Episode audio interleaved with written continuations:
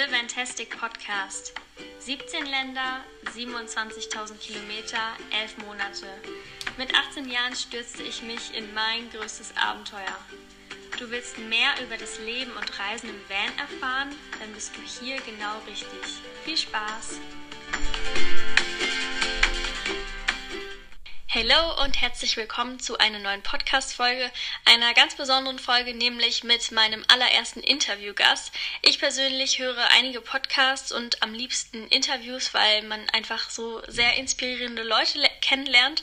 Und auch ihr habt oft gesagt, hey Nele, kannst du nicht mal sowas machen? Das hat mich jetzt dazu bewogen, endlich mal die Zeit zu nutzen, die ich gerade habe und ähm, auch an die technischen Seiten ranzugehen und zu schauen, wie kann man denn sowas umsetzen, weil ich bin ein Mensch, der hat einfach keine Ahnung von Technik und deswegen habe ich das auch alles immer schön aufgeschoben.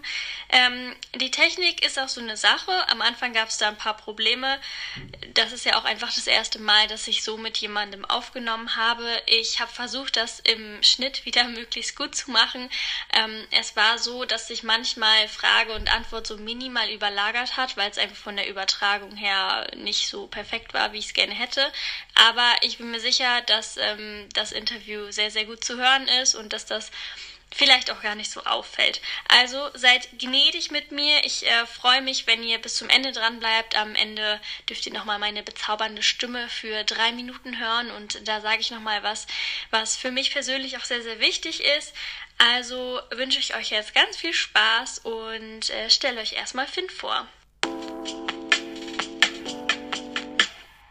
Ja, Finn ist 20 Jahre alt, kommt aus Hamburg, hat sein Abi 2019 gemacht, sich dann einen VW-Bus gekauft, um Europa zu bereisen. Und wir haben uns dann auch persönlich kennengelernt, ähm, recht am Anfang seiner Reise. Ich war damals schon eher am Ende, weil ich ein Jahr früher gestartet bin. Und wir waren aber beide im Sommer 2019 dann in Norwegen, haben da eine richtig geniale Zeit zusammen verbracht, dazu dann auch mehr im Interview.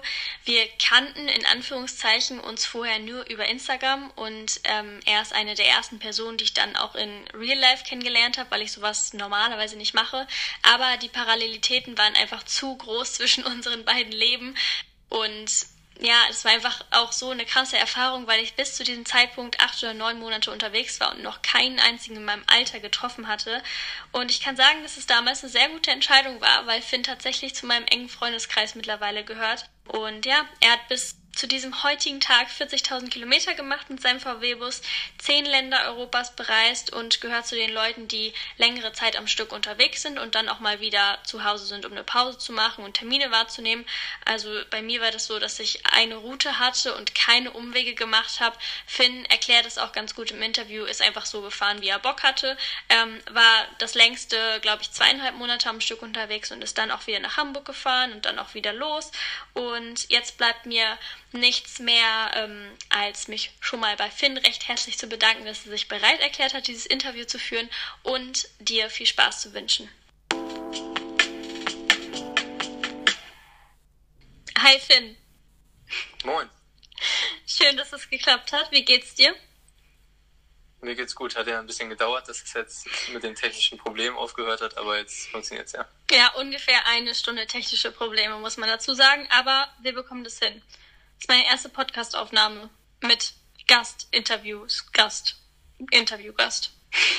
Das ist meine erste Podcast-Folge als Gast, Interview-Gast. Okay, cool. Du lenkst mich ab. Erzähl mal ein bisschen was über dein Auto. Was ähm, ist das für ein Auto? Wie lange hast du das schon? Ich habe mir vorgenommen, ein Jahr lang durch Europa zu reisen dann mit dem Auto. Und ähm, habe dann überlegt, was für ein Auto ich haben will, wie groß und so und habe mich am Ende für einen VW C4 entschieden, relativ klassisch, langweilig. Multivan ist das und äh, Baujahr 2002 und ich bereue es auf gar keinen Fall. Ich hätte am Anfang hatte ich ein bisschen Bange, dass mir das zu klein ist, aber das war eigentlich eine ziemlich gute Größe für mich so alleine. Kann ich sehr nachvollziehen, weil ähm, ich habe auch unterwegs die Erfahrung gemacht, dass ein VW-Bus für eine Person vollkommen ausreichend ist. Wobei mich würde es nerven, kein Hochdach zu haben und nicht stehen zu können. Wie kommst ja, du damit klar? Ab und, ja, ab und zu ist es schon nervig so. Man will schon ab und zu stehen, gerade wenn es regnet oder so. Ich hatte auch schon eine Woche Regen in Norwegen und wenn du dann wirklich die ganze Zeit nur sitzt oder liegst oder im Regen draußen stehst, dann ist schon nervig. aber das war halt auch nur eine Woche so. Also die meiste Zeit habe ich eh draußen verbracht oder beim Fahren. Ja.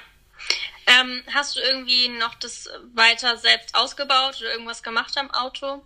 Äh, ursprünglich wollte ich das mal. Ich habe mir Transporter angeguckt und so, habe halt äh, unter den einschlägigen Gebrauchtwagenhändlern oder Handelsseiten habe ich mir nachgeguckt, ähm, was so ein Transporter kostet und wollte mir eigentlich einen Transporter kau äh, kaufen und den selber ausbauen. Habe ich dann aber am Ende nicht gemacht, weil ich das Auto von einem Freund von meinem Onkel bekommen habe, der das relativ günstig mir verkauft hat. Und das ist ein Multivan mit Sitzbank, die man halt umklappen kann. Und dementsprechend habe ich ein Bett und alles andere musste ich mir dann so ein bisschen zusammenfriemeln und zusammenbasteln. Wie sieht das bei dir ja. aus? Ähm, Butter bei die Fische, was hast du für dein Auto bezahlt? Und hast du erzählt, wie viel der gelaufen hat? Nee, ne? Butter bei die Fische. Ja. Schön norddeutsch. Ähm, ich habe im Mai 2019 habe ich den gekauft, habe 4.500 Euro bezahlt für ein T4 2002 mit damals 2000 Quatsch 200.005 Kilometer also 205.000 Kilometer. Und das war eigentlich ganz günstig für ein, äh, also es war um echt zu sein, sehr günstig für ein Multivan. Kommen wir zur Frage aller Fragen. Wie bist du überhaupt auf die Idee gekommen, sowas zu machen? Hat dich jemand inspiriert oder bist du eines Morgens aufgewacht und dachtest, wow, ich ziehe jetzt in den Bus? Ich habe mir immer vorgenommen, nach meinem Abitur ein Jahr lang zu reisen und wollte ursprünglich nach Australien fahren und da so Work and Travel äh, fliegen und da so Work and Travel machen. Das habe ich aber relativ schnell dann verworfen, als das in die nähere Planung ging. Und habe dann tatsächlich ein Video auf YouTube gesehen. Von mir. Nee, Schade. Von dir nicht.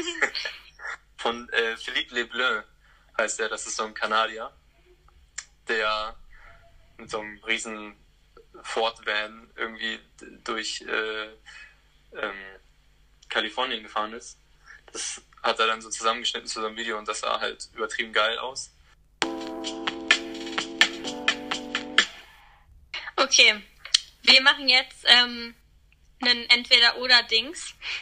Also du sagst einfach, was auf dich zutrifft. Ich glaube, das braucht man nicht richtig erklären.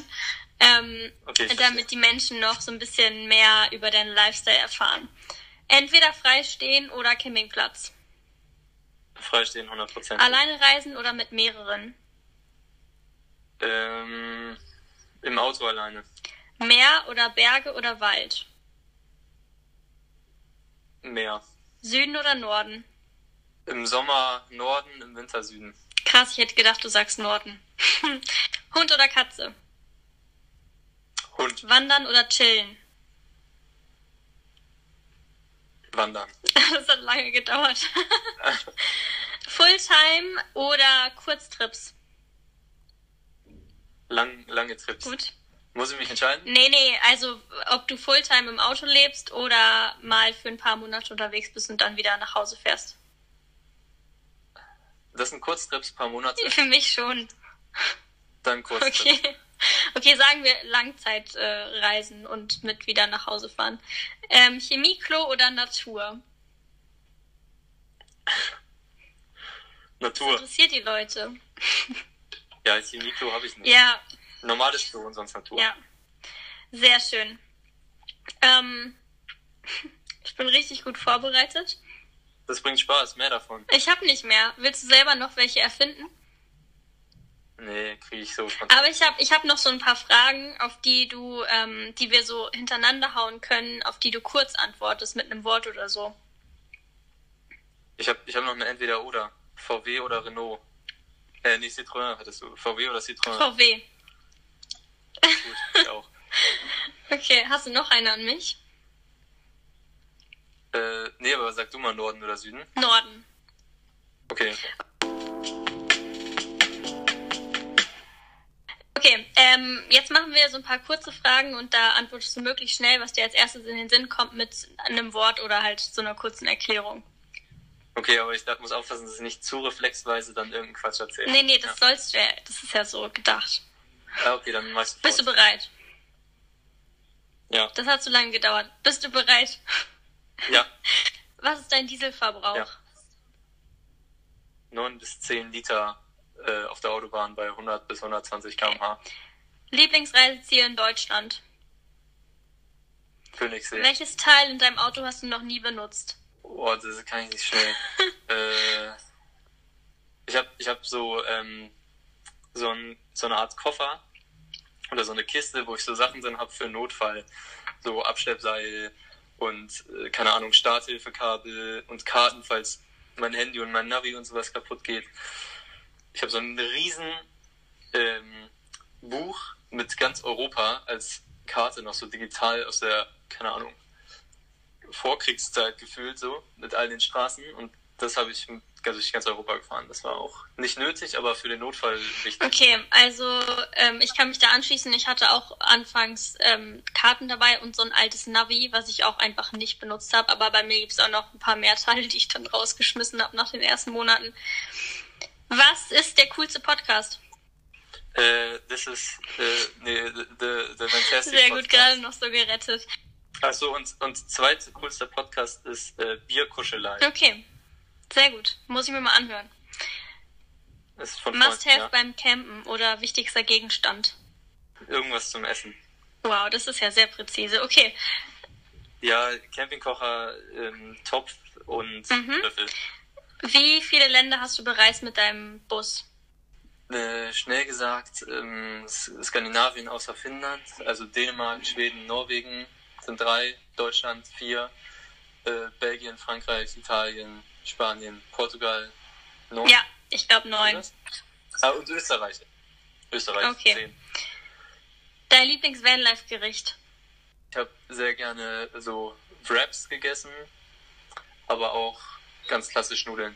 Und einfach Nudeln machen und als Soße muss man so äh, Zucchini, Karotte, Paprika nehmen und dann anbraten und dann einfach Frischkäse dazu machen. Dann hat man so eine Art Kräuter, Gemüse. Hast du das von mir gelernt? Ist auch geil. Nee, das habe ich nicht von dir gelernt, das habe ich dir, glaube ich, Okay, hast du irgendwas von mir gelernt? Ähm, ja, Hau raus. tatsächlich dieselbe Soße, nur mit Tomatenmark anstatt mit äh, Ja. Hast du sonst noch irgendwas von mir gelernt? Ich zeige den Leuten immer, was ich für eine coole Wäscheleine in meinem, äh, also vorne bei den Sitzen habe. Sie haben schon ganz viel übernommen. Nee, tatsächlich habe ich, glaube ich, eine coolere. Ich hatte nämlich von meiner Mutter eine geschenkt bekommen, so eine flexible Wäscheleine, ist wie so eine, wie so ein riesiges Ja, die habe ich auch. Die habe ich auch und die hängt bei mir im äh, Führerhäuschen sozusagen, von links nach rechts. Und da kann man dann mal so Handtücher oder sowas rüberschmeißen. Ah, doch, äh, du hast mir auch ähm, dringlichst äh, geraten, eher in der Natur zu schlafen als auf Parkplätzen. Letzte Frage. Was war die kälteste Nacht in deinem Van? Welche Außentemperatur? Und vielleicht auch, wo war das? Kälteste Nacht müsste gewesen sein äh, Mitte Dezember in der Nähe von Chemnitz. Das war, da war ich in Italien, bin dann zurückgefahren und am nächsten Morgen hatte ich Schnee auf meinem Auto. Das war schon ziemlich kalt. Also es müssen Minusgrade gewesen sein. Hast du irgendwelche Tipps, wie man sowas übersteht? Ich bin da ganz hart. Ich habe keine Standheizung und keine Isolierung bei meinem Auto. Ich habe einfach wirklich zwei Schlafsäcke, eine Decke und lange Unterwäsche. Und, dann Und durchziehen. Scheiben isolieren oder so ist nicht bei dir. Nee, nee, hatte ich keine Lust mehr zu organisieren. Ist wahrscheinlich sinnvoll, wenn man häufig äh, an kalten Plätzen übernachtet sozusagen. Aber hatte ich keine Lust zu organisieren und geht auch ohne. Mm, Das würde ich nicht unterschreiben. Bei mir geht's nicht ohne, aber wenn man äh, häufiger mal so kalte Nächte hat, dann, dann kann man das schon sehr empfehlen. Scheiben isolieren. Aber wir, wir hatten uns ja auch schon mal ausgetauscht, ähm, dass ich meinte, ja, du brauchst halt einfach einen dicken Schlafsack und dann meinst du, ja, du hast einen dicken Schlafsack. Und wir hatten irgendwie beide denselben Schlafsack von der, ähm, von der Temperatur her sozusagen. Und du hattest irgendwie gefühlt fünf Decken mehr. Also es kommt natürlich auch darauf an, was für ein Ja, das stimmt. Willst du mir jetzt hier irgendwas unterstellen? Nein, okay, cool. Vielleicht liegt's auch daran, weil mein Auto ist einfach zu groß und deswegen bleibt die Wärme nicht so drin, die eigene Körperwärme. Bei mir ist das auch der Fall gewesen, dass meine Wasserflasche am nächsten Morgen dann äh, äh, ein bisschen Ja, gefroren okay. war. Also angefroren, sage ich mal. Okay, äh, sprechen wir ein bisschen über deine Reise. Du hast schon erwähnt, du bist nach deinem Abi los. Wie sahen da so die Vorbereitungen aus? Mhm, Vorbereitungen habe ich keine getroffen, weil ich mir relativ viele Videos angeguckt habe, so auf YouTube und sich, also gefühlt habe ich wirklich jeden Tag mir irgendwelche Vanlife-Videos, wie man die ausbaut und Tipps und Tricks und die besten Vanlife-Sachen und bla bla bla. Habe ich aber dann alles verworfen, weil ein Tipp kam, den ich mir dann einfach wirklich zu Herzen genommen habe. Ich weiß nicht mehr von wem, aber der war einfach nichts planen und einfach machen. Wenn man die Idee hat, loszufahren, einfach loszufahren und nicht zu überlegen, wohin, was soll ich mitnehmen und so. Das kann man alles später organisieren und noch irgendwie mitnehmen oder noch kaufen. Und das habe ich mir zu Herzen genommen. Habe dann wirklich fast nichts organisiert, habe, keine Ahnung, mir Besteck gekauft, einen Kocher gekauft, einen Topf von zu Hause mitgenommen, eine Pfanne von zu Hause mitgenommen, eine alte und dann ging Das finde ich mega cool. Ich glaube, den Tipp kann man auch grundsätzlich so weitergeben, weil ja, man Fall. unterwegs ja dann auch bemerkt, was wirklich nötig ist. Ja, ein großer Mixer zum Beispiel, den würde ich nicht mitnehmen. Ähm, du bist dann losgefahren, erstmal nach Skandinavien. Das war so im Juli, August, glaube ich, 2019. Weil Sommer, ne, da muss man auf jeden Fall nach Skandinavien. Ähm, ich, die erste Nacht in meinem Auto war in Schabolz. Da war ich nämlich das Wochenende, bevor ich losgefahren bin. Also ich war am Wochenende mit Freunden in Schabolz.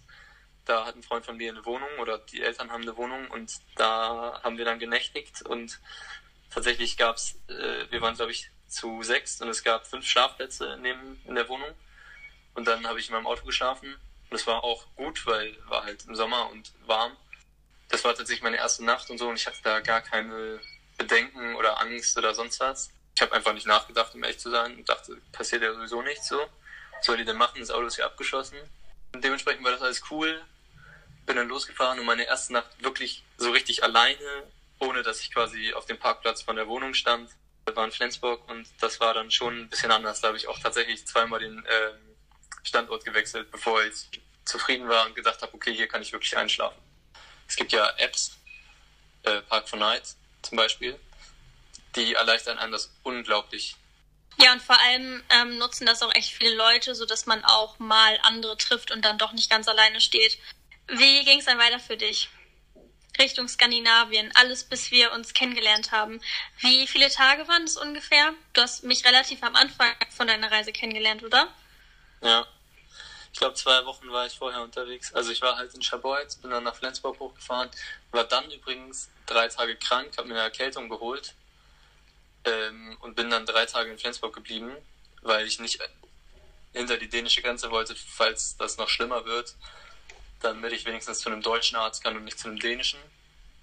Also habe dann drei Tage in Flensburg gechillt und bin dann hoch nach Dänemark, nach Fyn, das ist ja diese Brückeninsel, und dann bin ich nach Kopenhagen halt einfach rüber. Und dann bist du eigentlich auf direktem Weg in Schweden die Küste hoch und dann nach Norwegen rüber, oder? Nach Südnorwegen. Ja, ich bin über die Brücken gefahren, also keine Fähre. Bin dann direkt, hab in Malmö, glaube ich, mein Navi einfach auf ähm, Oslo eingestellt. Bin losgefahren und als ich keinen Bock mehr hatte zu fahren, bin ich abgefahren und bin blind wieder rein irgendwo in die äh, schwedischen Wälder einfach irgendwelche Landstraßen, das ist auch unglaublich geil, ey. Ich bin da auch einfach teilweise zwei, drei Stunden, ohne zu wissen, wo ich längs war. Hätte auch sein können, dass ich im Kreis war, so. Einfach irgendwie gefahren. Und das ist echt geil und befreiend, weil egal was du machst, du kommst an eine geile Ecke. Hm, das stimmt. Also gerade Skandinavien ist sehr, sehr zu empfehlen und da findet man auch super viele Plätze zum Freistehen. Ja. Und dann irgendwann haben wir uns getroffen. Und getroffen haben wir uns durch das YouTube-Video, was du von mir gesehen hast, und dann hast du mich auf Instagram angeschrieben und meintest so, hey, ich bin auch in Norwegen unterwegs, lass mal treffen. Oder so ähnlich. Und dann haben wir uns da im Süden an der Westküste verabredet. Ja, genau so mit dieser Stimmlage, die du da gerade geschildert hast, habe ich dir geschrieben. ähm, dann haben wir, wo haben wir es? Wir haben uns in Acre, haben auch, das wird safe anders ah. ausgesprochen, ah. getroffen. Aber über Stavanger. Das wurde mir empfohlen. Ne? Genau, in der Nähe von Stavanger ist das. Ich weiß nicht, wie lange wir das schon vereinbart hatten, aber hast du mich angeschrieben vor deiner Reise oder während deiner Reise? Während. Und das YouTube-Video hast du auch währenddessen geguckt? Ja. Das war übrigens tatsächlich auch ein bisschen Verzweiflung, weil mir, das war, als ich krank war in, Den äh, in Flensburg. Und wenn du drei Tage in Flensburg verbringst, so, dann ist irgendwann halt auch echt langweilig. Da habe ich halt auch wirklich in diesen ersten drei Tagen mein ganzes Datenvolumen für den Monat aufgebraucht, so. Und habe ich dann angeschrieben, ja. Und dann haben wir uns das erste Mal gesehen, auf so einem Parkplatz verabredet. Und das erste, was du zu mir sagst, ist, ähm, Nele, kannst du meine Haare schneiden? Ja, ich bin losgefahren, habe aber irgendwie mir vorher in Deutschland keinen Friseurtermin gemacht oder so und sah sehr zerzottelt aus und äh, hatte aber keinen Bock in Dänemark, Schweden oder Norwegen da mir einen Friseur zu suchen, dem auf Englisch zu erklären, wie er meine Haare schneiden soll. Und da ich wusste, dass ich sowieso zwei Monate keine Leute sehen werde oder keine Leute, die ich kenne sozusagen, äh, war es mir eigentlich egal, wie das aussah. Und dann durftest du das mal ausprobieren. Und dann habe ich mir sehr viel Mühe gegeben und dann ist es tatsächlich ganz gut geworden. Ja, aber. Äh, aber. Jetzt kommt das große Aber. Ich habe ähm, jetzt in dieser äh, schönen Corona-Zeit hat meine Schwester mir meine Haare geschnitten vor ein paar Tagen und das ist halt wirklich bedeutend besser geendet als damals noch. ja, ich, ich war noch in der Übung. Ja, so haben wir uns eigentlich kennengelernt, die Friseur-Story. Und dann ähm, haben wir relativ lange noch ähm, Zeit verbracht. Also wir sind fünf Tage oder sowas noch zusammen weitergereist. Und fünf Tage hört sich jetzt nicht so lang an, aber das ist für meine Verhältnisse schon sehr lang, weil ich das sonst mit keiner anderen Person, die ich unterwegs getroffen habe, so lange ausgehalten habe. Waren es fünf Tage, irgendwie so, oder eine Woche oder sowas. Und dann haben wir eigentlich so uns so den bisschen äh, den Süden von Norwegen zusammen angeschaut. Ich glaube, du warst auch die längste Person tatsächlich bei mir. Ja, wir sind dann ähm, nach Bergen gefahren, erstmal auf jeden Fall. Ach genau, in Bergen haben wir nämlich noch Sophia getroffen. Sophia war oder ist auch in unserem Alter, auch mit einem VW-Bus unterwegs. Und dann waren wir erstmal zu dritt unterwegs. Und das war mega cool. Ich glaube, das war eins meiner Highlights so auf meiner ganzen Reise, weil ich davor noch nie Leute getroffen habe, die in meinem Alter sind und auch sowas ähnliches machen. Ja. Ich war ja nicht so lange unterwegs, irgendwie zwei Wochen oder so. Und dann haben wir uns getroffen und trotzdem in diesen zwei Wochen hatte ich schon so das Bedürfnis, über das Vanlife oder über das Leben im Van sozusagen sich auszutauschen und über die Sachen, die nicht so geil sind, zu lästern und über die Sachen, die geil sind, zu reden. Und jemanden haben, also jemanden zu jemanden zu haben, wie sagt man? Ja, ja, der das auch so. Der, der das versteht, so weißt du? Ja. Wenn du das irgendwie zu Hause einem Freund erzählst, so, dann sagt er so, ja, ja, kenne ich vom Camping. Und ich denke mir so, ja, das ist aber nicht dasselbe.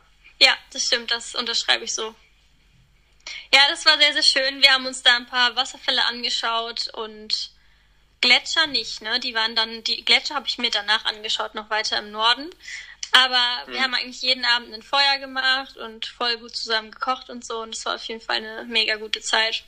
Und Finn hat sich in meinen Hund verliebt und ähm, und das ist der Grund, warum wir noch Kontakt haben, weil Finn immer meinen Hund besuchen will. Mich eigentlich gar nicht so, aber mein Hund ist dann am Start. Ja, das stimmt. Wie kommt's? Ähm, was, was ist so toll an ihr? Ich könnte jetzt ganz langweilig sagen, alles, aber tatsächlich irgendwie ist das ist anders. Es ist, es ist emotionaler zwischen mir und der Hündin als zwischen anderen Hunden. Erzähl nochmal, warum hast du dich so in Norwegen verliebt und was sind da so deine. Warum stellst du gerade den Kopf? Wieso hängst du mir einfach an, dass ich mich in Norwegen verliebt habe? Hä, hey, hast du? Du möchtest doch unbedingt nochmal dahin. Mit mir. Ja, hm. ja, hm. ja, ja, stimmt. Eigentlich mit meiner Hündin, aber ich würde auch mitkommen. Gibt es irgendwelche ja. Orte in Norwegen oder generell in Skandinavien, die es dir besonders angetan haben? Skandinavien ist wirklich extrem geil. Ich habe immer gesagt, in Dänemark hat man halt äh, Leere und Ruhe, wo man nur für sich ist. In Schweden hat man Ruhe und Wälder, die sehr schön sind in Norwegen hat man halt Ruhe, Wälder und ähm, Berge. Äh, und Finnland weiß ich nicht. Wahrscheinlich eher so wie Schweden, ne? Du warst ja in Finnland. Mm, ja, Finnland ähnelt Schweden schon auf jeden Fall eher als Norwegen. Wenn das Wetter wärmer wäre, dann wäre es richtig geil, aber so, so ist schon sehr gut. Ich glaube, wir hatten echt Glück mit dem Wetter zu der Zeit. Ähm, ja. Hast du irgendwelche Erfahrungen gemacht mit wilden Tieren? Nee, was mich auch richtig aufgeregt hat, ich, hab, ich war zwei Monate in Schweden und Norwegen und habe nicht einen Elch gesehen, Freilebenden. Ja, ich glaube, dazu musst du einfach noch ein bisschen weiter vielleicht im Norden fahren. Also ich meine, gut, im Süden sind auch welche, aber ich habe im Norden noch bedeutend mehr gesehen. Also im Norden von Schweden und Finnland vor allem. Und auf den Lofoten habe ich auch welche gesehen. Elche. Für dich ging es dann im September wieder nach Hause. Da hast du, glaube ich, auch nicht im Auto gelebt, sondern wieder bei deinen Eltern. Warum bist du da nicht direkt weitergereist? Aus zwei Gründen. Erstens hatte ich hier Ende äh, August einen Termin, den ich wahrnehmen wollte. Der Geburtstag von meiner Schwester. Da wollte ich ganz gerne in Hamburg sein. Und dann ging es für dich im Oktober weiter durch Deutschland. Ähm, magst du da einmal so deine Station ähm, aufzählen? Ich war ja jetzt auch gerade noch in Deutschland unterwegs und habe mir da auch ein paar Tipps von dir geholt, wo ich denn unbedingt hin muss. Mm, ja, dann, dann war ich im Oktober in Deutschland. Bin da in Deutschland rumgedüst und hatte mir vier Ziele gesetzt. Einmal Sächsische Schweiz, das wollte ich sehen. Dann bin ich nach Bayern gefahren zu den Alpen zum Königssee, schönster Ort Deutschlands, by the way.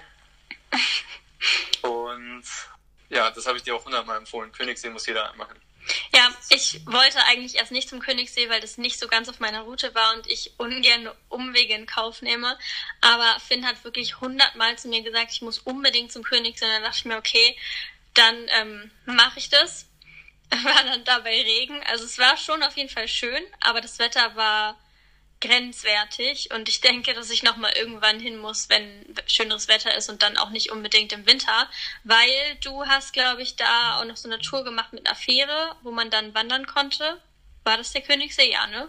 Und das wollte ich eigentlich auch machen, das ging aber nicht, weil ähm, die halt nicht im Winter fahren.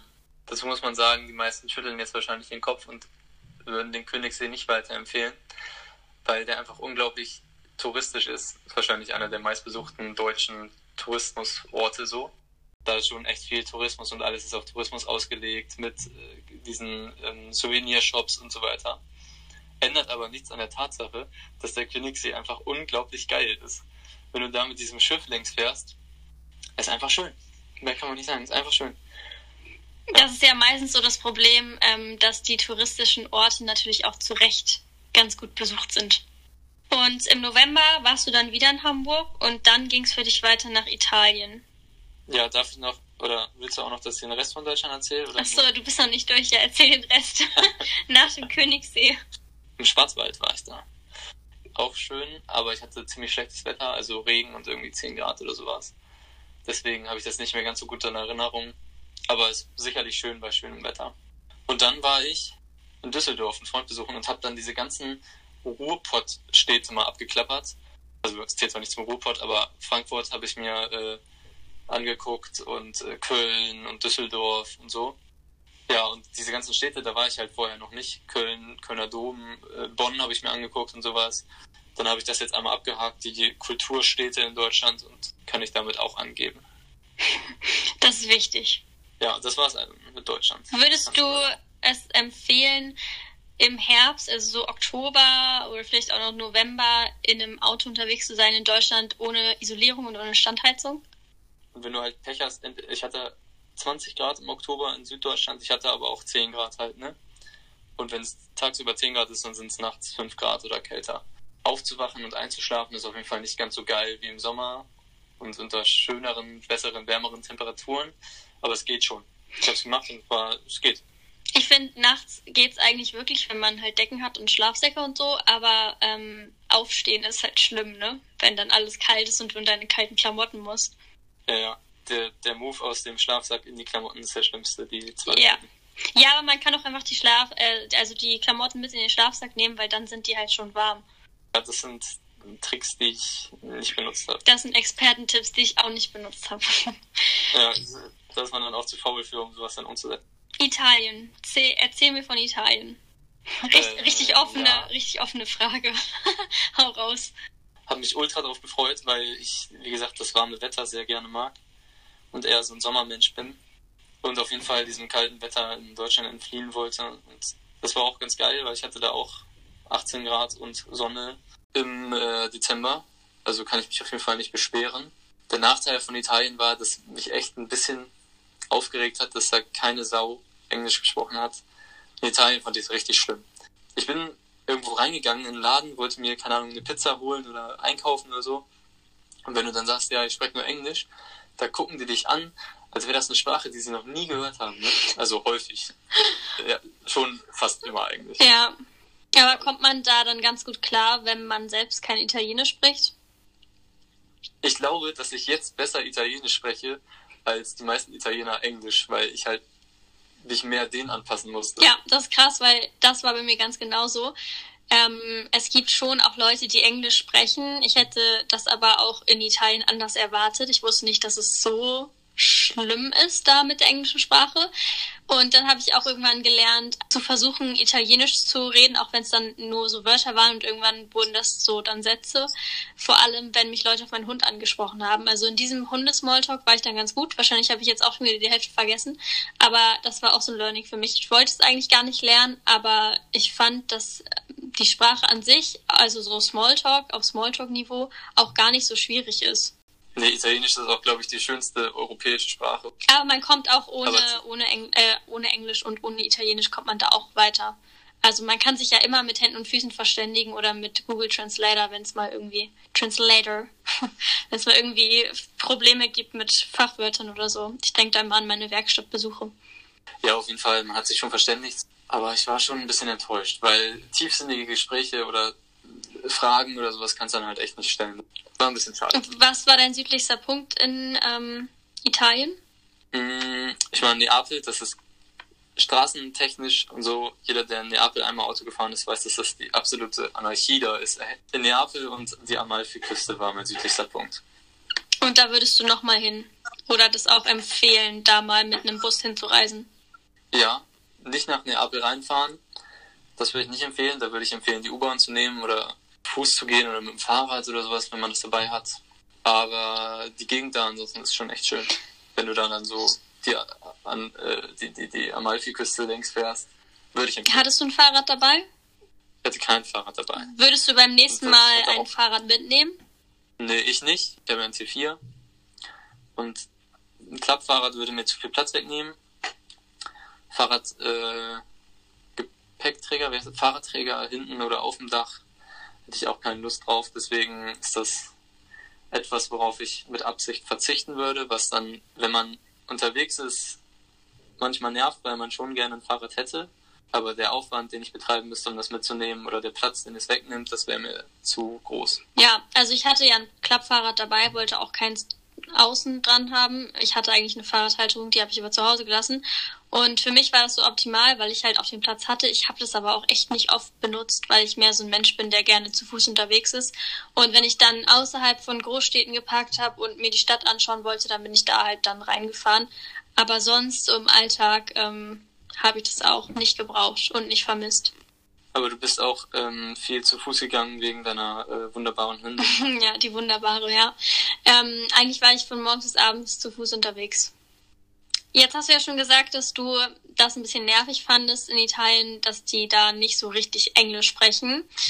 Ist es denn so, dass du Italien jetzt auch eher negativ in Erinnerung hast? Weil ich fand Italien ziemlich geil. Ich glaube, das ist so unter meinen Top drei Ländern. Ich habe mich darauf gefreut, hatte auch Erwartungen und die wurden auch echt übertroffen, weil ich die Italiener so cool fand, weil das so warmherzige Menschen sind, weil die Kultur da cool ist, das Essen, sich die Sprache schön anhört und halt auch landschaftlich viel zu bieten hat. Ne? Also du hast halt das Meer und die Berge und das fand ich schon ganz schnieke. Landschaftlich ist Italien auf jeden Fall oben mit dabei. Aber wäre schon cooler, wenn die alle Englisch sprechen würden. Ja, ich muss sagen, dass ich, ähm, wie lange warst du dort? Ich war vier Wochen da und war äh, ziemlich viel unter Menschen. Du warst, glaube ich, auch. Dreieinhalb ja. Wochen. Und, und ziemlich wenig unter Menschen. Ja, und ähm, ich habe mich auch mit ein paar Italienern richtig gut unterhalten, weil es natürlich auch die Menschen gibt, die das Englisch im Business brauchen und die das dann doch sprechen.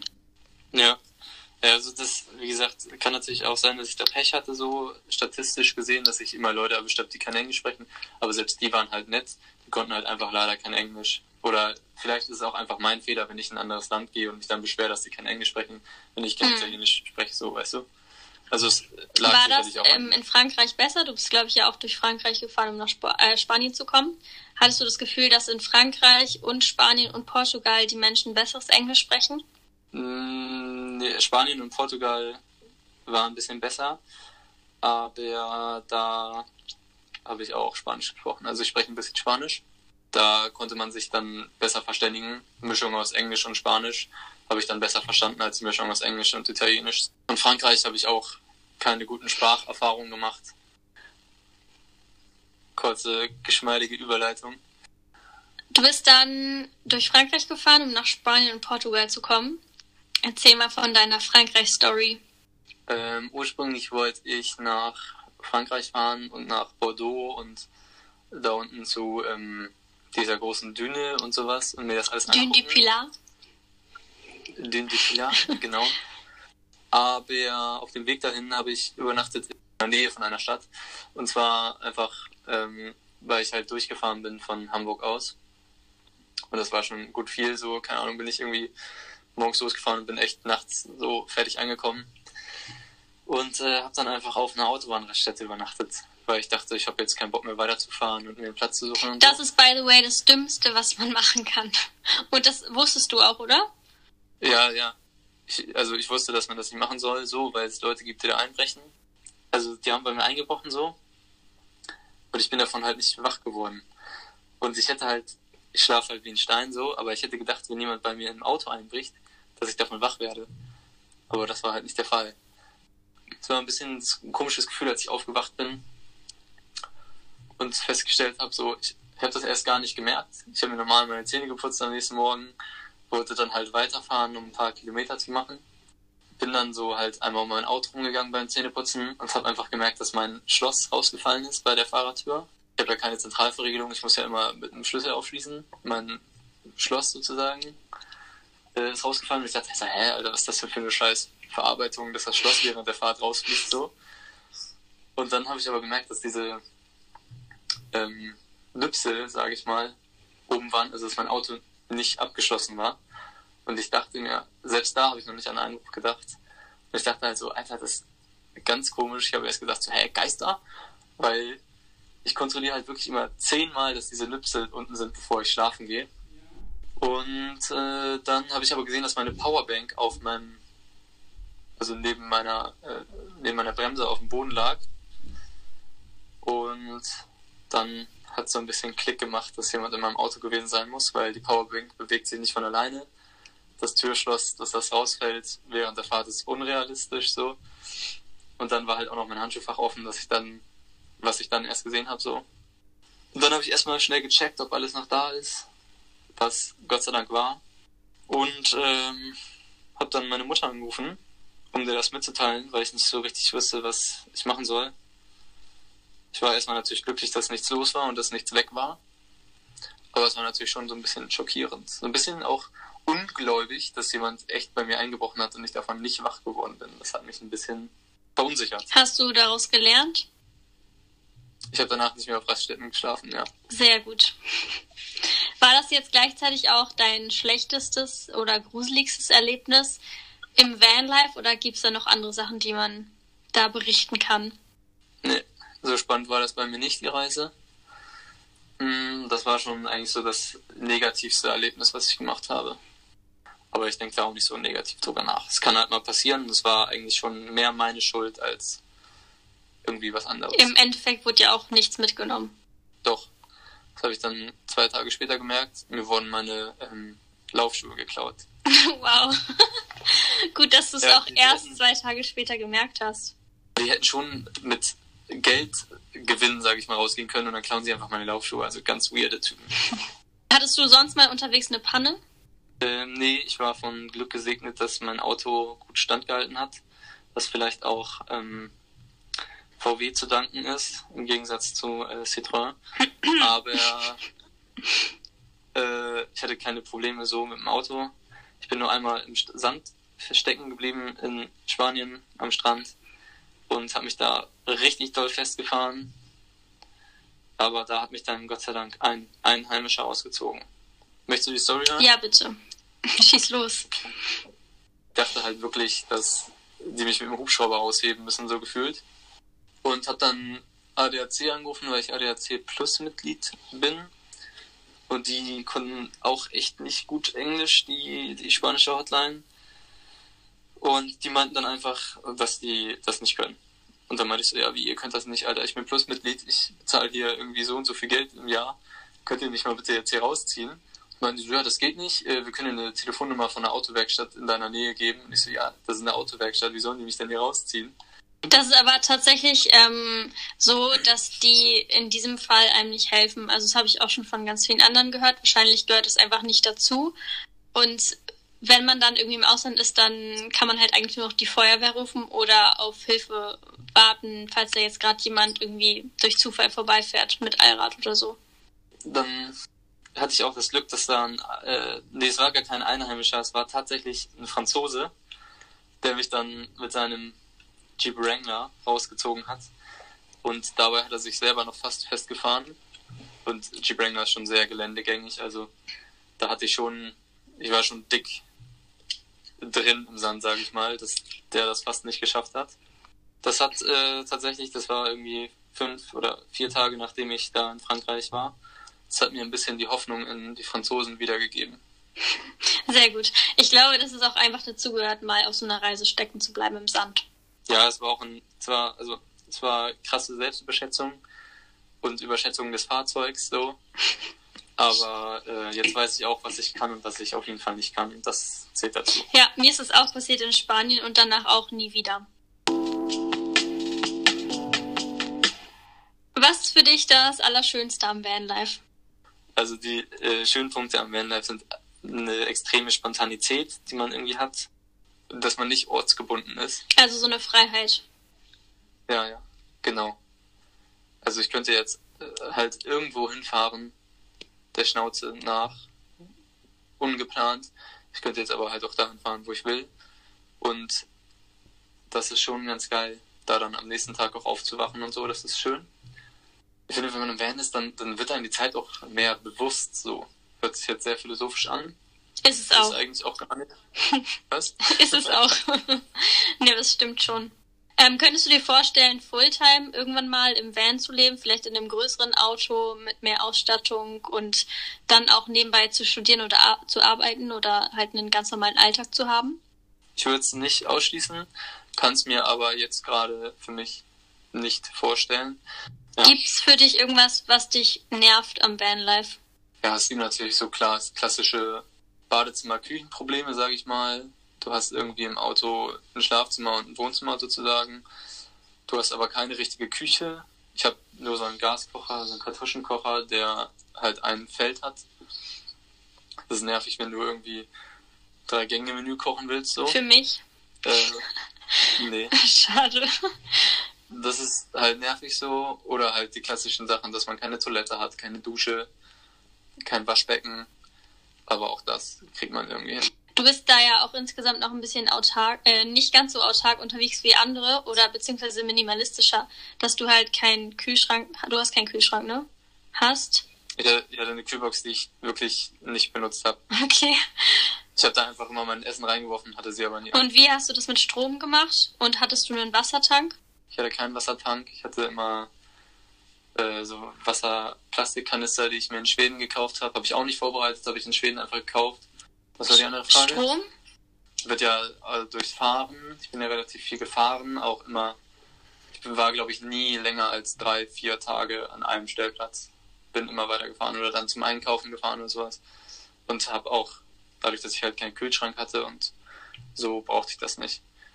Ich habe nie so viel Strom gebraucht, dass ich da ans, annähernd ans Maximum gekommen bin. Äh, wie hast du das unterwegs dann gemacht mit Duschen? Also Toilette haben wir ja schon drüber geredet. So wie ich warst du auch ohne Toilette unterwegs und das funktioniert mit öffentlichen. Aber Duschen ist ja ein bisschen schwieriger, wenn man nicht auf Campingplätzen ist. Es gibt auch relativ viele öffentliche Duschen und bei Park for Night kann man auch als Kriterium eine Dusche angeben. Ich war auch ab und zu dann in äh, Schwimmbädern, habe ich einfach bei Google eingegeben, Schwimmbad in der Nähe von, keine Ahnung, wo ich halt gerade war. Bin dann dahin gefahren, war dann eine Runde schwimmen und danach halt duschen so. Also Duschen gibt's halt auch wirklich genug, die man in Anspruch nehmen kann, meistens nicht kostenlos. Und ansonsten hatte ich, was wirklich mein Geheimtipp ist, ein Drucksprühgerät, heißt das, glaube ich. Drucksprühflasche heißt das. Äh, was eigentlich so zum Unkraut vernichten gedacht ist. Das habe ich immer benutzt, wenn ich so unterwegs war und länger keine Dusche zur Verfügung hatte.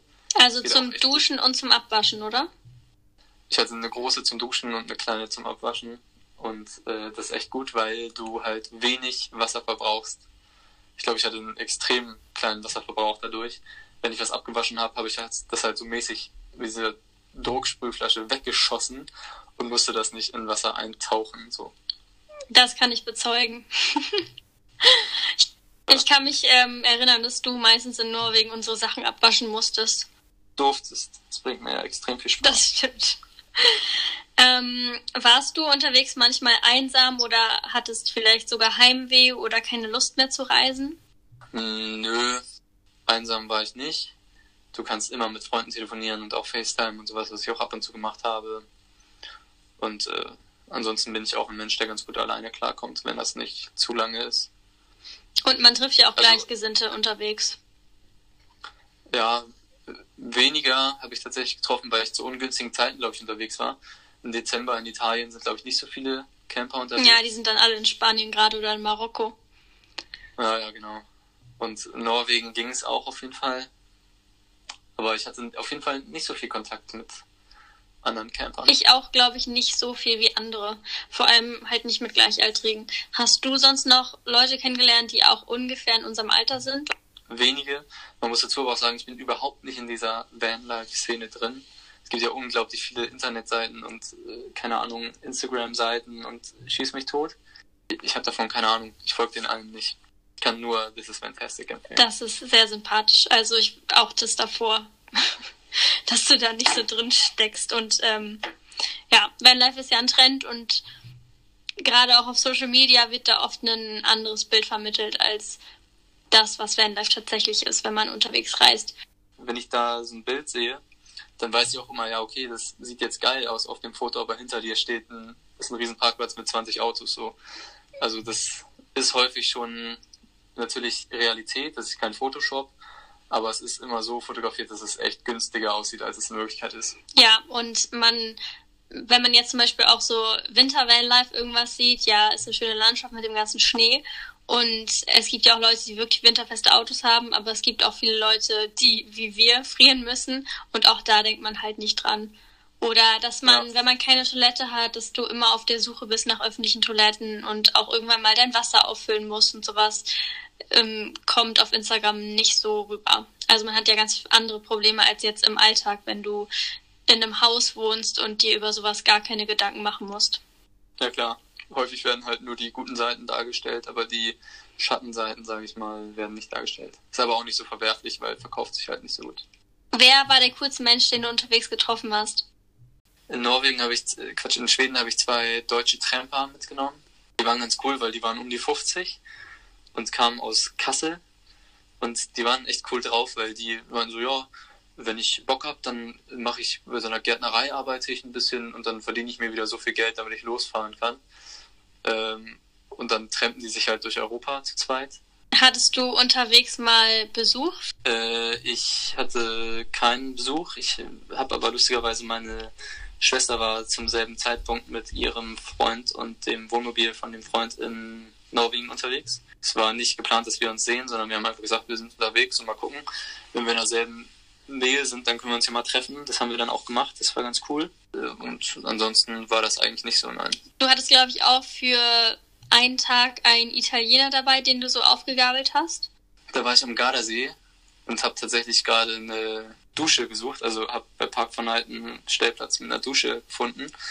Und da war eine Dusche tatsächlich einfach so an so einem Strand vom Gardasee und dann saß daneben aber auf so einer Parkbank so ein Italiener. Dann hatte ich da keinen Bock zu duschen, weil mir das irgendwie zu unangenehm war und dann, ich hatte ja Zeit, von daher habe ich einfach gewartet, bis der von der Parkbank weggegangen ist. Der saß da aber irgendwie eine, über eine halbe Stunde und ähm, habe mich einfach dazu gesetzt und dann sind wir ins Gespräch gekommen und der konnte tatsächlich Englisch, weil der in der Gastronomie gearbeitet hat, mal in Deutschland für irgendwie zwei Monate und so. Und der war auch ganz nett. Und dann habe ich ihm erzählt, was ich so mache und dass ich nach Neapel fahren will und so. Und dann hat er mir erzählt, dass er einen Onkel in Neapel hat. Und dann ähm, hat sich das so ein bisschen so, das waren wir beide irgendwie davon überzeugt, dass wir jetzt zusammen nach Neapel fahren. Und dann haben wir das auch gemacht. Ich war bei seinen Eltern dann. Da musste ich dann doppelten Espresso trinken, weil die Italiener so drauf sind. Das war ein bisschen viel für mich, aber ansonsten war das ganz nett. ähm, und habe halt die Mutter kennengelernt und so und die waren alle nett. Let's talk about financial stuff. Wie hast du das gemacht, dass du dir nach dem Abi ein Auto leisten konntest und dann auch so unterwegs von deinem Geld leben konntest? Oder hast du Familie gehabt, die da irgendwie was dazugegeben hat? Hast du unterwegs gearbeitet oder gespart? Im Lotto gewonnen. Oh, Classic. Ähm, ich habe viel gearbeitet davor. Hat sich relativ früh herausgestellt, dass ich das machen will. Habe dann angefangen zu arbeiten. Habe aber auch das Privileg, dass äh, meine Eltern mich finanziell unterstützt haben. Was würdest du sagen, braucht man sonst so im Monat? Kommt drauf an, wie man unterwegs ist. Ich bin viel gefahren, auch mal Umwege und auch mal Zickzack, weil ich alles sehen wollte und nicht im Hinterkopf den Gedanken haben wollte, ich fahre die kürzeste Strecke, damit ich am wenigsten Kraftstoffverbrauch habe, damit ich am billigsten vorankomme. So wie mein Gedanke war. mhm. Den Gedanken wollte ich auf gar keinen Fall haben, sondern ich bin einfach so gefahren, wie ich fahren wollte, viel gefahren und bin so mit 600, 700 Euro für alles am Ende rausgegangen am Monat. Also alles heißt diese, auch Versicherung und Steuern? Alles. Okay, krass. Ja, das ist bei mir ähnlich, aber ich habe da so Reparaturkosten, Versicherung und Steuern immer mit rausgenommen. Aus der Rechnung. Ich habe, ich habe, ähm, nee, Versicherung, Versicherung hatte ich mit drin in der Rechnung, ähm, aber ich habe Reparaturkosten keine gehabt. Ja. Ähm, jetzt, wo wir schon gerade kurz über deine Eltern gesprochen haben, dass die dich da auch ein bisschen finanziell unterstützt haben, wie das ja auch bei mir der Fall war, ähm, bedeutet das, dass die das auch generell unterstützt haben, dass ihr Sohn so ein bisschen durch Europa tourt oder haben die sich da Sorgen gemacht? Nee. Ich habe meinen Eltern das aber auch ganz gut verkauft, glaube ich. Ich habe denen das, glaube ich, gut erklärt und die wussten auch, dass ich das mache, selbst wenn die mich nicht unterstützen. So. Also es war klar, dass ich das sowieso mache, ob die wollen oder nicht. So. Ja, kenne ich. Gab sonst aus deinem Umfeld, so von Freunden oder Familie, noch irgendwelche Reaktionen, die so komplett dagegen waren oder die das auch total befürwortet haben? Oder waren die da recht neutral eingestellt? Viele Freunde haben mir gesagt, so, ey, richtig geile Idee. Mein, mein Großvater fand das, glaube ich, nicht ganz so geil. Aber vielleicht liegt das auch daran, dass ältere Leute eher noch dazu neigen, so ein bisschen mehr karrieremäßig zu denken und dann halt die Lücke im Lebenslauf sehen und nicht das, was ich alles auf meiner Reise erlebt habe, was ja auch extrem viele positive Seiten hat. Ja, ich glaube, dass äh, die Generation unserer Großeltern auch selbst ja nie die Möglichkeit dazu hatten und das vielleicht auch gar nicht so nachvollziehen können. Aber ich kann unterschreiben, dass ein Jahr alleine durch Europa reisen oder auch zu zweit oder wie auch immer wertvoller ist, als jetzt ein Jahr zur Schule zu gehen oder ein Jahr zu studieren, weil unterwegs lernt man halt wirklich das Leben kennen und weiß, wie man auch wieder aus Krisen rauskommt. Und ich glaube, das kann kein Studium einem so beibringen. Ja, es sind halt einfach Lebenserfahrungen, die man dann auf der Reise macht. Ja. Aber es ist natürlich auch ein extremes Privileg, wie du schon erkannt hast mit deinen, mit dem Beispiel da mit den Großeltern, dass die nicht die Möglichkeit dazu hatten, dass wir das in der, der jetzigen Zeit können, dann finde ich es auch nicht verwerflich, die Chance wahrzunehmen. Ja, auf jeden Fall. Hat sich ähm, durch die Reise bei dir irgendwas verändert in deinem Mindset oder hast du Sachen, siehst du Sachen jetzt mit anderen Augen? Ich bin, glaube ich, ganz glücklich geworden und habe so meine Mitte gefunden und habe das alles ganz. Oh, das hört sich jetzt doch sehr spirituell an, ne? Nein, gar nicht. Aber doch, bin eigentlich zufrieden. Es war schön, auf jeden Fall ein wunderbares Erlebnis. Es ist natürlich schwierig zu wissen, was wäre, hätte ich die Reise nicht gemacht, ne? Hm, ja, ja, klar. Man entwickelt sich ja. Aber es sind mega viele Erfahrungen. Ja. Die, die auch keiner mehr nehmen kann. Ja, du hast es erfasst. So ist es. nee, ich muss sagen, mich hat die Reise schon sehr geprägt, dass ich offener bin, jetzt auf Leute zuzugehen, dass ich dankbarer bin für die alltäglichen Dinge, wenn ich jetzt hier irgendwie aus dem Hahn Leitungswasser trinken kann, das hatte ich halt unterwegs nicht. So, das wird einem natürlich dann auch nochmal dadurch bewusst und auch überhaupt das so zu schätzen, dass wir die Möglichkeit dazu haben.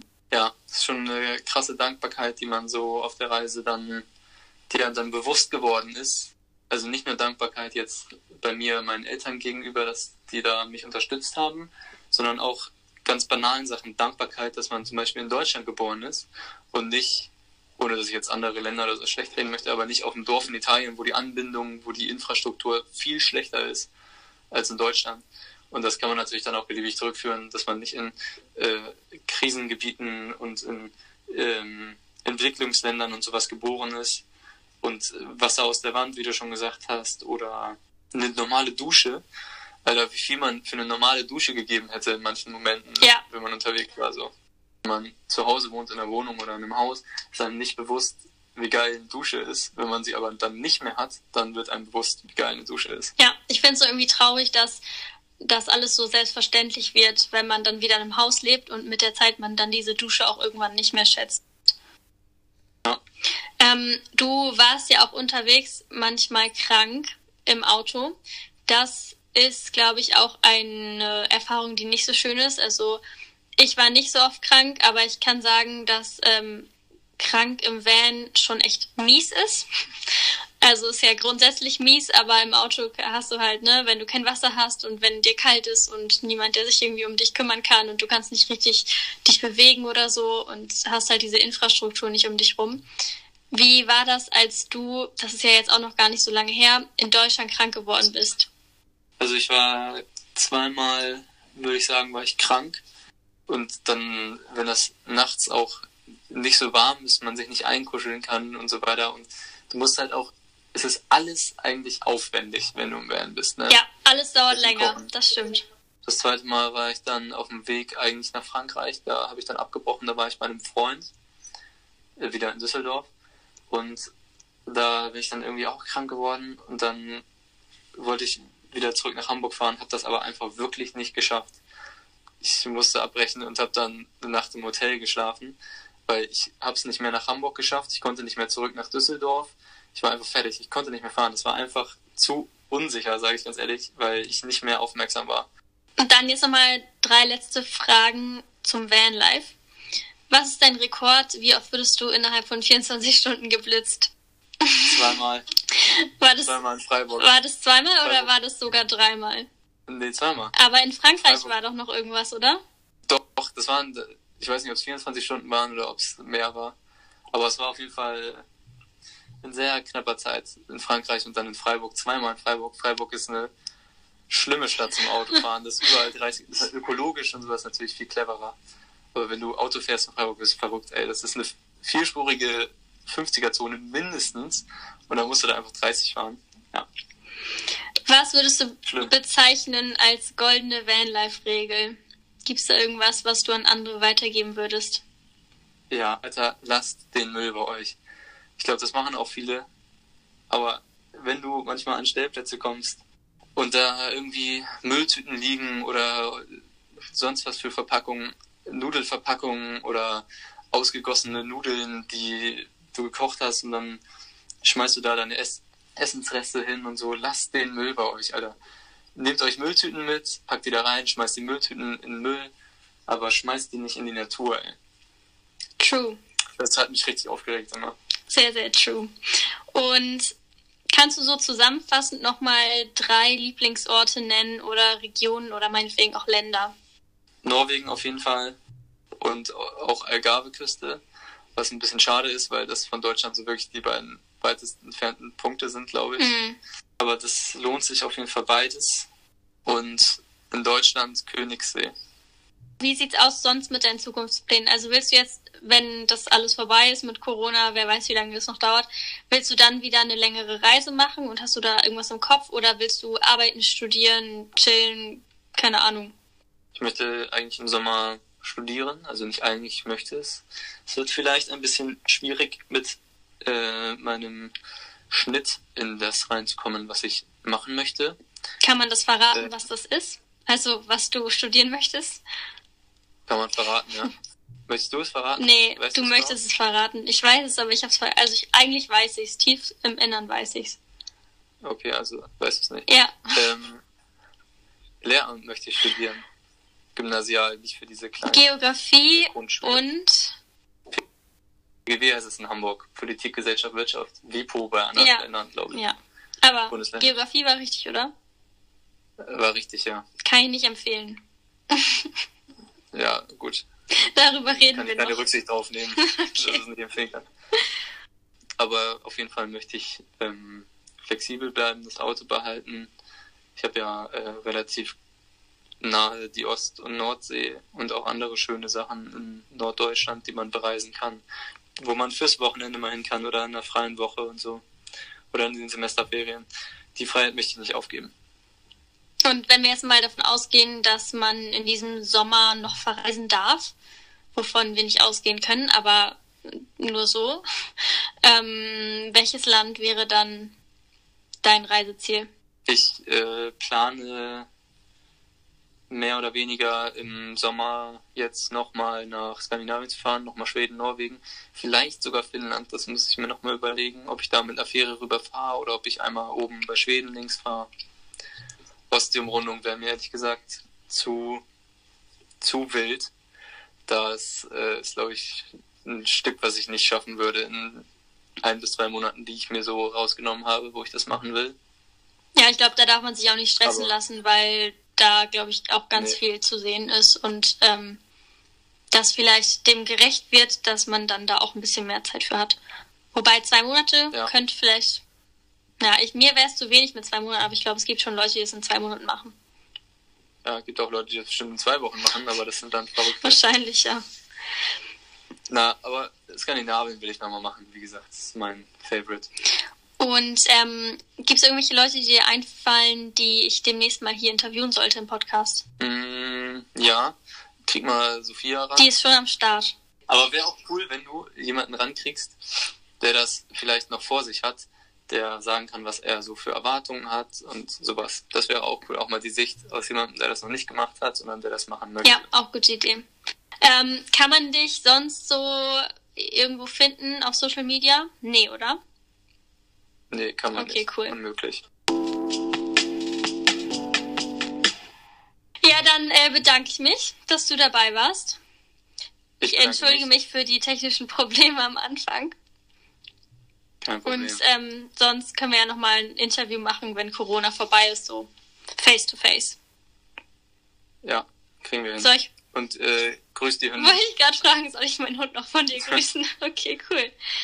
Dann ähm, Dankeschön und tschüssi. Tschüssi. So, hier spricht die Nele aus dem Schnitt. Ich bin erstmal sehr, sehr stolz auf dich, dass du bis hierhin zugehört hast und ähm, bitte dich darum, einfach mir auch nochmal die letzten Sekunden Aufmerksamkeit zu schenken, um mir ein bisschen weiterzuhelfen. Ich habe ja schon erwähnt, dass es mein erstes Interview war. Ich habe für mich da persönlich viel raus mitnehmen können, also nicht nur selbst aus dem Interview inhaltlich, sondern auch wie das so funktioniert mit der ganzen Technik und so. Das war ja am Anfang ein bisschen kompliziert. Auch mit der Internetverbindung hat es nicht immer so ganz gepasst, weshalb ich im Schnitt nochmal mehr Arbeit hatte und ich möchte möglichst ein qualitatives Ergebnis präsentieren und deswegen cutte ich dann auch so zwei Sekunden Pause oder sowas raus und mache mir dann nochmal mehr Arbeit, wenn das halt von der Internetverbindung wieder nicht so ganz funktioniert hat mit der Übertragung, aber ich denke, das gehört dazu und ich denke, da wächst man auch rein. Aber wow, habe ich lange gebraucht, diese Folge zu schneiden, das ist der Wahnsinn. Ich habe leider nicht so richtig geschaut, äh, wie viel Zeit es mich gekostet hat, aber ich habe die letzten zwei Tage dran gesessen, vor allem gestern auch nichts anderes gemacht. Ich habe ja auch gerade Zeit und mache das ja auch sehr, sehr gerne. Ich denke, es waren jetzt in Summe so sieben, acht, vielleicht auch neun Stunden, die ich an dieser Podcast-Folge saß. Nicht die Aufnahme, sondern nur das Nachbearbeiten. Und äh, da kommt man wahrscheinlich auch rein und bestimmt wird es auch in nächster Zeit schneller gehen. Aber äh, ich habe das krass unterschätzt und ich weiß, dass ich das nicht schaffen werde, jede Woche so ein Interview hochzuladen, auch wenn ich das sehr, sehr gerne machen wollen würde. Aber im Endeffekt ähm, habe ich jetzt gerade die Zeit. Wenn dann das Semester wieder beginnt, muss man mal schauen. Ich verdiene damit ja auch kein Geld, das darf man nicht vergessen. Und deswegen denke ich, ist es okay, wenn ich das einfach so mache, wie ich das schaffe. Ähm, und jetzt kommst du ins Spiel. Und zwar würde ich gerne wissen, wie ist es jetzt hier bei dir angekommen? Ich persönlich liebe es, Interviews zu hören, aber es kann ja auch sein, dass dich das gar nicht interessiert oder dass du sagst, boah, nee, also die Folge war viel zu lang, eine Stunde höre ich mir nicht an. Oder dass du sagst, ich hätte gerne doch wöchentlich eine Folge und ähm, dann cuttet man so ein Interview vielleicht in zwei Teile, dass man sich erstmal eine halbe Stunde anhört und dann eine Woche später wieder eine halbe Stunde. Und diese ganzen Informationen, also Feedback, darfst du mir sehr gerne über Instagram schreiben. Ich weiß, man hört sich das immer an und macht es dann doch nicht, aber mir würde es tatsächlich wirklich weiterhelfen. Ich hoffe sehr, dass diese Interviews gut ankommen, einfach weil da so viel Herzblut drin steckt und auch so viel Arbeit. ja, deswegen brauche ich da so ein bisschen deine Meinung, ob die Folge vielleicht so lang ist, ob dich das interessiert, wen du auch mal hier als Gast hören möchtest. Auch da bin ich immer offen für Inspiration natürlich. Und nochmal eine ganz wichtige Sache. Falls du den Podcast auf einer Plattform hörst, wo man eine Rezension geben kann, zum Beispiel Apple Podcasts, dann bitte ich dich auch einmal da dir die paar Sekunden zu nehmen und du musst auch keinen Text schreiben, aber es reicht schon, wenn du mir da ein paar Sterne für gibst damit der Podcast vielleicht auch von anderen erreicht werden kann, die irgendwie was zum Thema Vanlife hören wollen, weil dadurch steigt er natürlich auch im Ranking höher. Das würde mir sehr, sehr viel bedeuten. Und ansonsten teile diese Folge gern, falls es Menschen gibt, die sich dafür interessieren. Ich sage das zwar auch immer noch mal alles in meinem Outro, aber ich glaube, das Outro hat man schon so oft gehört, dass man dann auch einfach äh, direkt abschaltet. Also so geht's mir zumindest. Ja, und das war's eigentlich von meiner Seite. Ich freue mich sehr, dass äh, du bis hierhin da, äh, dran geblieben bist und hoffe, dass du dir die nächste Folge auch wieder anhörst. Bis dann.